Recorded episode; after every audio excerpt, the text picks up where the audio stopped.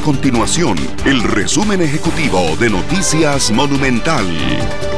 Hola, mi nombre es Fernando Muñoz y estas son las informaciones más importantes del día en Noticias Monumental. Los diputados aprobaron que 16 feriados entre este año y el 2024 se trasladen al lunes más próximo para generar esa misma cantidad de fines de semana largos y así ayudar a reactivar el turismo local.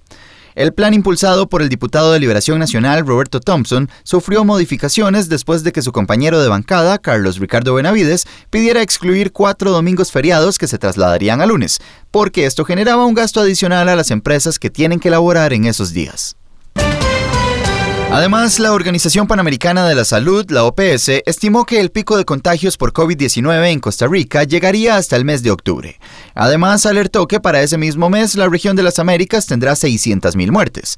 Sin embargo, el ministro de Salud, Daniel Salas, dijo respetar la proyección de la OPS, aunque señaló que la medición no es del todo precisa para el caso de Costa Rica. Estas y otras informaciones las puede encontrar en nuestro sitio web www.monumental.co.cr. Nuestro compromiso es mantener a Costa Rica informada. Esto fue el resumen ejecutivo de Noticias Monumental.